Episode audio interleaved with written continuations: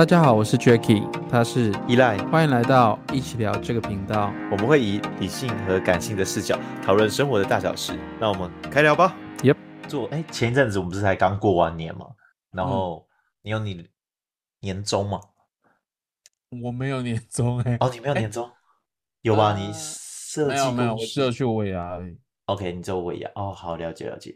如果为什么说年终，是因为那时候有一个朋友，他就那时候跟我聊一个我觉得蛮神奇的故事啦，然后我就听了，我就觉得哇，然后我也慢慢去思考，就是那时候啊，我有个朋友，他是做类似像政府相关的一个房仲，就工作职也蛮特别的，然后是一间小间公司，嗯，就是退位，好像我记得没错的话是议员工作，然后那时候呢，他的主管呢。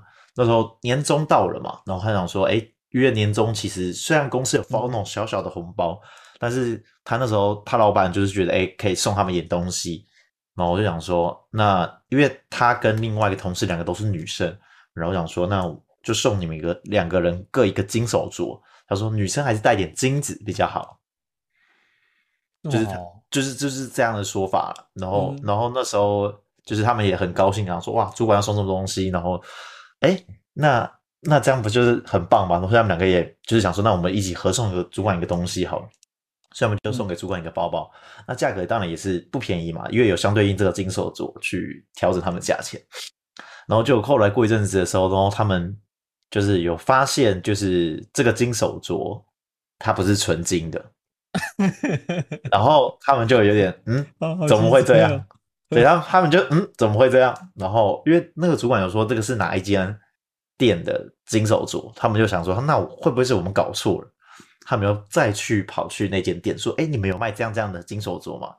然后那间店说没有，然后就很尴尬，因为他们的礼已经送了，那他们确定这个金手镯只是镀金，那价值当然就会少了很多了。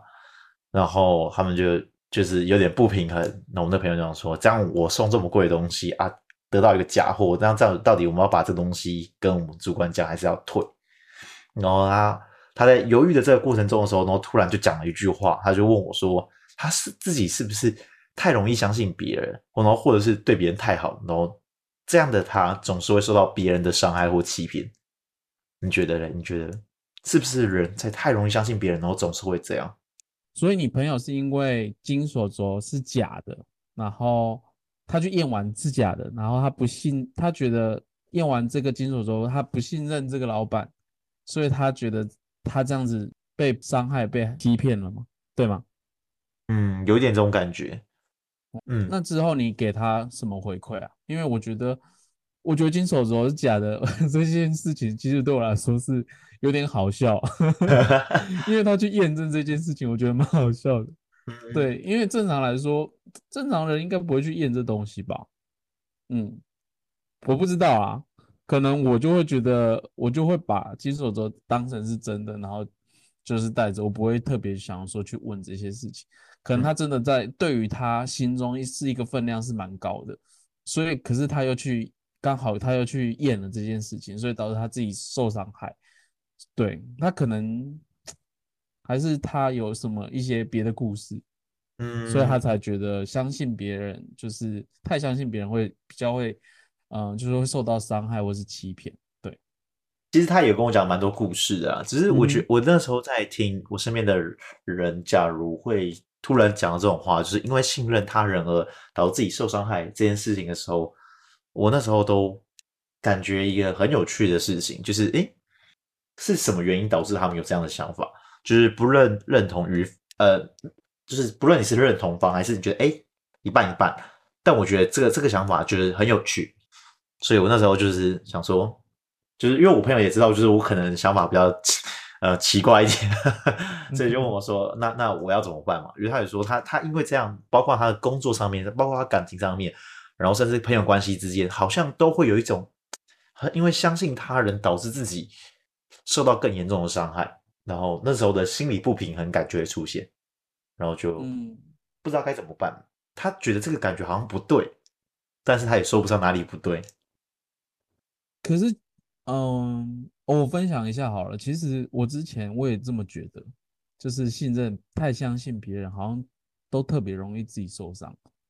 因为我觉得，像我之前我不是有借钱吗？哎，我我跟别人借钱嘛，投资嘛，然后那时候就是我相信亲戚嘛，所以我呃我我放了很多不该不该是我自己应该可以在我现在所得里面可以呃丢的钱，超出我所得大概好几十倍吧，然后这个钱我就砸进去，然后获得的是我变成一屁股债，然后我自己搞得现在这样子的状况。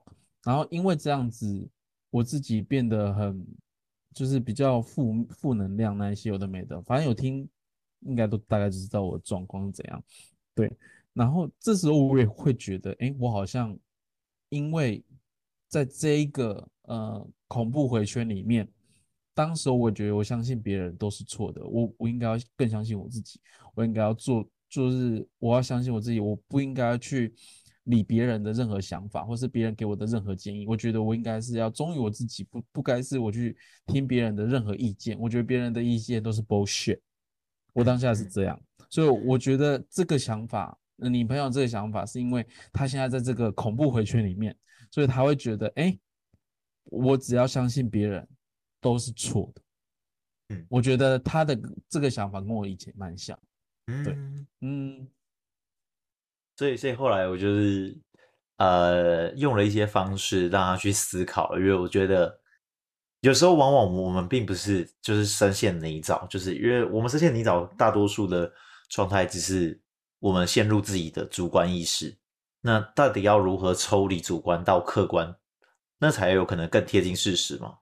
所以我那时候就问他说：“哎，那你可以帮我做一件事情，你就帮我去找，就是你身边最常接触的三十个。”亲朋好友就把它列出来，然后列出来之后，我说好，下一步你就你帮我圈出来说这三十个人就曾经伤害过你的，帮我圈出来，然后就圈圈圈圈圈出来，然后那时候我就问他一个问题，说这三十个人有超过十五个人，包括十五个哦，都有呃都有伤害过你的，有吗？然后他就他那时候就是哎也不太确定。只是我说，假如超过一半的人都伤害过你的话，那你该去思考，为什么他们会这样伤害你？因为我觉得这个这个应该思考的点是，是不是因为你付出了，其实并非他们要的东西，他们在伤害你？因为他们已经有这东西，你还给他们更多，你以为他们需要，然后他们才觉得，哎，我不要，然后用一些比较难听的话，就说你这边找外面假好心，怎样之类的，应该去分析自我的行为。所以，假如超过。一半的人伤害过自己，应该去分析自己的行为。那假如超哎没有超过一半的人伤害自己，但是你会觉得这件这件事情就是相信别人会导致自己受伤的话，应该去分析你的心态，因为你要圈，你应该去思考是圈起来这些人对于你个人的人生地位是很高的。你把例如说家人，例如说我父亲、我母亲的地位放很高，所以他讲了这样的话，我受伤了。那是一个就是不公平的秤，因为他们的地位就比较高，或是我的伴侣，所以他讲了这样的一句话，我受伤了。但是实际上没有过半，没有那么多人伤害你，只是你把他们想的太重。所以第二个应该去思考的是心态，嗯、你的心态为什么把他们放这么重？嗯，对。然后他就突然就是 茅塞顿开，就是也也没有到茅塞顿开，但是他觉得就是我用一个。就是量化的方式让他自己分析，因为我我也不参与他的这个事情的结果，只是我就告诉他，假如要的话就这样分析。那假如是这样，嗯、这样的话你就会比较有方向性去知道下一步你该怎么做。嗯，所以有你有到最后有解决到他的问题吗？他没有回，他没有给我答案，但是我觉得这样就好，代表他已经解决答案了。哦，是、嗯，他已经解决了，他才不会来特别来找我。这也是我希望我身边的朋友都是。呃，遇到问题可以找我，但是我希望问问完问题之后，你们就不会再来找我这个问题，因为代表你们以后已经会解决这个问题了。所以我觉得这个也会牵扯到另外一个东西，就是我觉得这句话在探讨说这些信任的人会伤害自己的时候，其实要去先往下一层想，是为什呃何谓信任？就是你为什么会信任这件事情？何谓信任哦？嗯。信任就是出于一个相信他人吧，因为我觉得就就有点像是什么人性本善吗？导出来的感觉吧，就是你相信别人都是善良的，就是你会觉得，哎，别人你对别人好，别人也会对你好，那种，嗯，那种一个一个很棒的一个回圈，就自己觉得好像是应该是这样，就是社会应该是要这样运转，可是好像到最后面结果论是。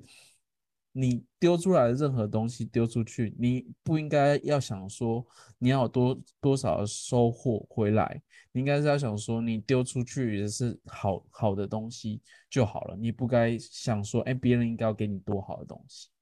嗯，我觉得没错啊，这这其实就是信任的。应该说心理学家有讲，信任总共有三种类型，然后有一种就是你所讲的，这个叫做信念，就是你你没有任何的依据，就是人性本善这件事情有依据吗？认真讲没有，其实有啦，其实有，但是一多数人 不会去去研究这些背后的数据，所以其实它就是一种信念。我相信这边的人也很好，我相信，例如说，哎，这个教会的人都是善良的，我相信，呃，某慈善机构的人都是为了谁谁谁而付出的，我相信这个取取决于你个人的信念，你的信念会，即便你对这东西不了解，你也会选择相信，这是一种的信任。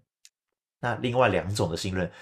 一个是可预测，就是我知道这个人一定会这么做，我知道这个人一定不会这样变来变去，变来变去，那我就可以相信他。最常就是伴侣啊，我知道他不可能去这边欧北来欧北来，我知道他就是就是一个臭宅男，就是工作完之后回到家里就是打电动而已，所以他不可能去乱搞，有信任他，因为他就是这样的一个人，没有没有变化性，但有变化性就会让你有不信任感，这是有可能的。那第二个就是。可依赖性就是当对方有比你强的能力或是条件，例如他的专业比你高，他的比你有钱，或者是精神层面啊，或者是身体层面，只要他比你好，例如例如说喝酒，我喝酒真的很废，但我知道你很会喝酒，我就找你当我的枪手，这就是我信任你啊，这就是我相信你啊，这就是信任，就是依赖，就是可依赖性。所以，信任总有这三种类型。所以，我觉得确实，当你可以了解这三种信任类别的时候，你就会知道你要如何让他人对你有信任。无不外乎就是三种。嗯，没错。所以，信任还有分这么多不同层次的感觉吗？对啊，这是心心理学家，心理学家就蛮喜欢做这些东西，然后我又蛮喜欢看这东西。只是那时候我后来就就在。在想说，嗯，为什么我朋友会就是遇到了生活不如意的事情的时候，然后第一喊出来的想法是信任别人，却受到他人的伤害或欺骗。你有想过这件事情？因为整个脉络，当大家走过的时候，他应该是清楚的。但是他为什么一开始产生出这样的一个声音在他的脑海中？他一定。他应该是说他前面一定受过什么伤害，所以就是他被欺，他太相信别，可能相信谁，然后这个人欺骗他，导致他自己会有一个，就已经这个问题点就是没有解决，但是这个问题还一直都在，所以他才会把相信别人当成他自己的一个理由，然后把它讲出来这一段话。我我自己的感觉是这样。嗯，这这其实蛮蛮合理的啊，因为呃，应该说我们其实后来我跟很多朋友在，我朋友假如想要去透过我去了解他自己心里的一些答案的时候，就像我们上一期有聊的那个内容，就是为什么我可以去在短短的可能一两个小时知道这个朋友的这些想法的东西，就是我会透过一些提问的方式，那这些提问的方式并不是说我要去 judge 他的想法，而是我要去了解他为什么这样的信念。然后在了解这样的信念过程中的时候，我就会慢慢的问问题，说：“哎，你为什么会这样想法？”因为透过这样的问答的过程中，我是要找到一个东西叫做反馈。人会做一件事情，例如说，我会一直呃看伴侣的手机，这个东西就是一个反馈。为什么会有这样的行为？因为曾经我知道我的有某一任伴侣用用手机给我欧贝来。所以我以后对于手机就会很敏感，是一个反馈。嗯，那这个反馈其实是是一个很恐怖的事情，因为我们从小大到大就是一直在接受不同的反馈嘛。例如说，你做了一件事情，你把拼图拼完，小时候我们会学拼图，拼拼拼拼完的时候，大人早一直跟你讲说：“哎，你很棒，你很会拼。”这东西叫做一级反馈，就是你针对一个行为去做，呃，应该说你针对一个结果去做评价，这叫一级反馈。嗯、那他以后只会去追求这一个东西。我说你很优秀，你以后只会追求优秀。但是第二种东西叫做二级反馈，二级反馈就是你做了这个行为，我但我是鼓励鼓励你的这个过程。例如说你拼完拼图的时候，我就说哇，你真的是一个很善于去挑战自我的人。就是拼图已经很难了，你还这样来挑战自我。那第二个，我在鼓励的是行为；第一个鼓励的是结果嘛。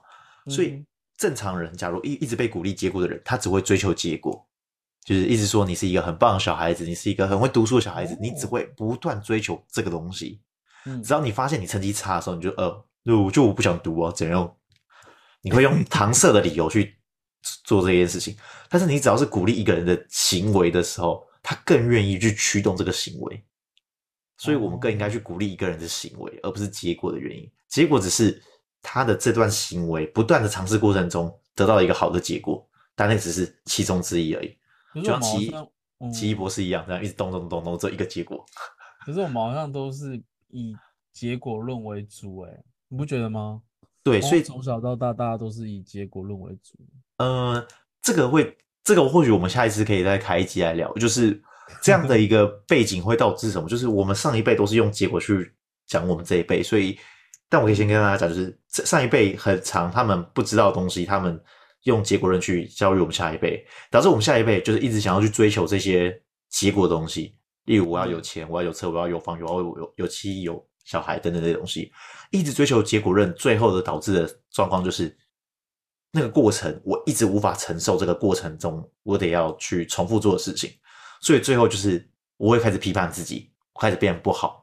所以我们这一辈的人，越来越多人有忧郁症跟躁郁症，是因为这样。因为你一直在追求结果，但是上一辈的人不知道，因为上一辈的人应该说上一辈的人，他们其实多少其实也有这些东西，但是他们追求结果，所以他们根本没有在思考这件事情。但我们这一辈这些结果其实都有了，他们。已经，他们以前在担心的是结果，他们以前担心结果是吃不饱穿不暖，但我们现在都是吃得饱穿得暖，所以我们在追求的更多的是心。那我呢？我的新的部分呢？对，这个或许我们之后可以再早一天再聊聊这个东西。嗯，只是我那时 候，呃，那那那时候我就其实我那时候我在在遇到很多事情的时候，因为包括我自己在看书，然后就读到有一本书叫《快思慢想》。那那本书就开头就会讲到一个东西叫系统一跟系统二。那系统一跟系统一听起来听起来很绕口，但是我们用通俗的话来理解，就是系统一是呃一个比较简单的一个作业系统。举例来说，我问你二加二等于多少？是是不不经思考，不用验算。但是我现在问你八十二乘十二等于多少？八十二乘以十二不知道。OK，不知道，或是你要想一段时间，这就是启动系统二。系统一是我们多数人，应该说人脑本身就是一个极度耗能的一个器官，所以它会不断的想要懒惰，那就会有系统一的部分。系统一就是我们我刚才所提的那种感觉，就是反馈。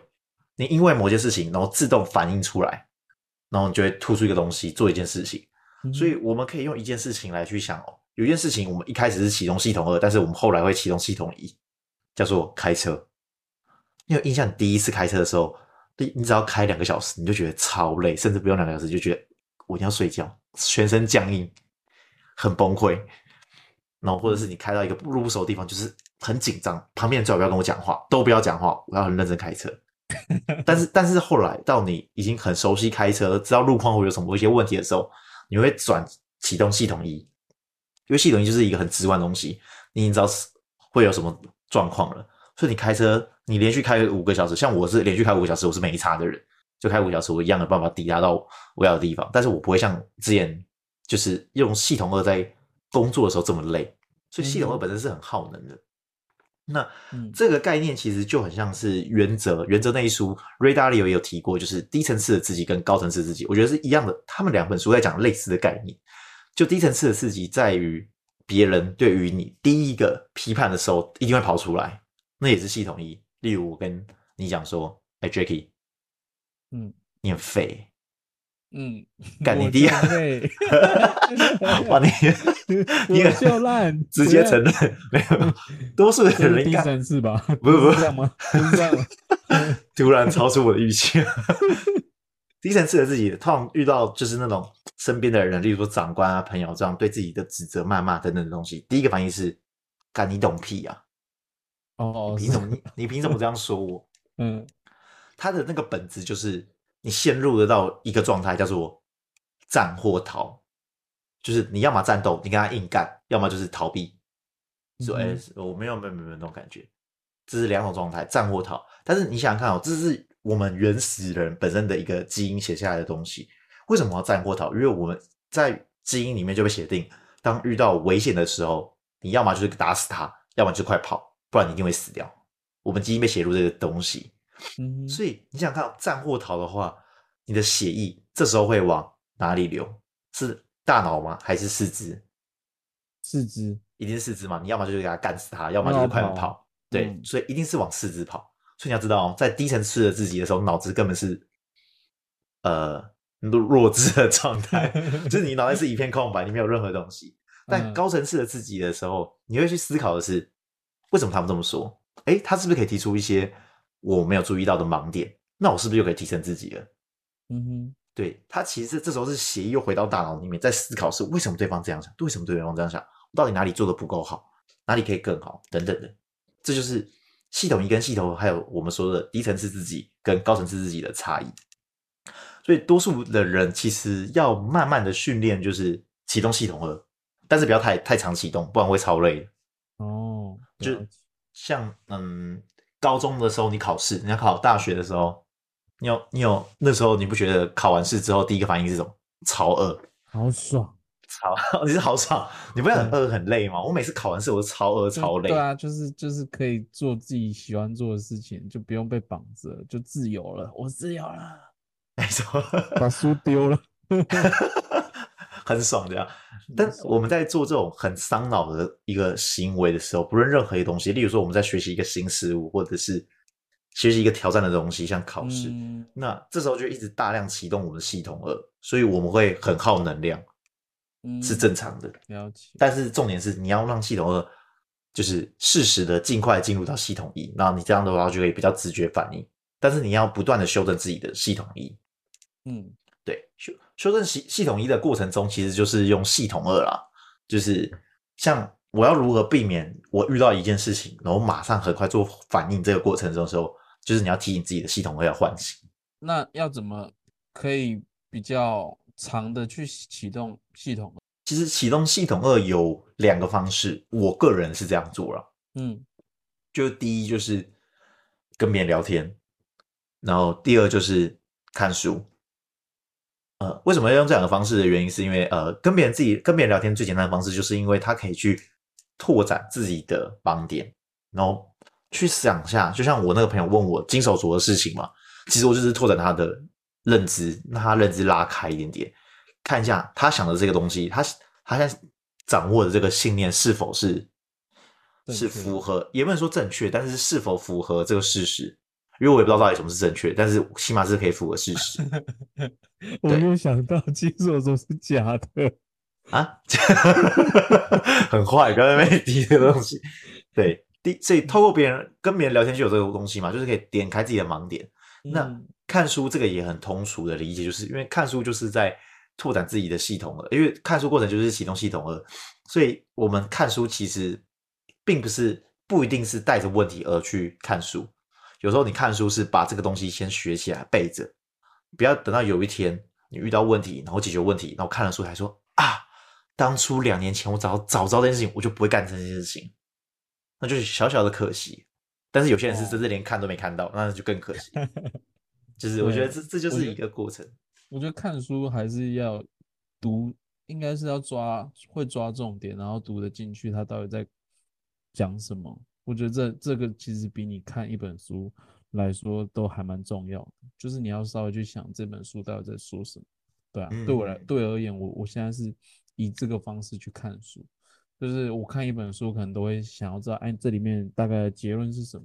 然后这一本书想要引导你，或是想要让你知道的哪一些方式是呃，提供你哪一些知识点是在哪里？嗯，然后把这个抓出来，然后把它变成你你现在讲所谓的系统二要转为系统一，所以就是只要这件事情发生，你系统一就会直接呃反映出来说，哎，我应该要怎么判断，怎么做，然后把自己的这些迷惘呃给清除掉，对吧？没错，我善加利用你的系统二跟系统一，没错。我觉得启启动系统二超好玩的，因为我有时候很喜欢启动别人的系统二，这也是很好玩的。因为正常我们就会觉得启动自己系统二，但我后来很喜欢启动别人系统二，是我只要故意问对方一个问题，然后对方陷入沉思，代表他系统二被我唤醒。嗯，对，你只要问了一个问题，然后对方很快回答你的话，那还是系统一，代表他已经内化。但是你要故意问他一种他一定要想的，然后我就啊很好玩，那我就开始跟他一起进入两个系统二的对话。嗯 That's right. OK，那我们来做个总结吧。我没有什么特别的总结，我刚刚好像已经讲完了我自己想要的总结。那 要不然你那个等下就拉拉到总结也可以啊，随便你看你怎么调。Oh. OK，好，那换到我的部分是不是？好，嗯、我觉得身边假如自己或是他人就是遇到了问题，然后我们。卡住了，不知道该怎么办的时候，就是别忘了启动我们的系统了。那我觉得找他人聊天是一个最重要的事情，但不论是我自己的身边的朋友或是听众，我都希望的是，就是呃，当初我们遇到问题，你往是因为自己不清楚而不知所措，所以在询问他人的时候，应该去关注的是尚未思考的面向，就是这个人提供的想法是你没想过的东西，才把它纳为己用。而不是一直去找跟自己相同观点的人，越找跟自己相同观点的人，那你最后你是被其他人去投票你自己的人生，那就很可惜了。嗯，好，That's right。那这是我们的 EP 五十三，也希望大家会喜欢本频道更新，请看我们的 Instagram。我们两个什么议题都可以聊，如果想要说什么的，可以加入我们的 Instagram，我们一起讨论一些有趣的事情，让生活在对话中慢慢成长。那就先这样喽，拜拜。See ya.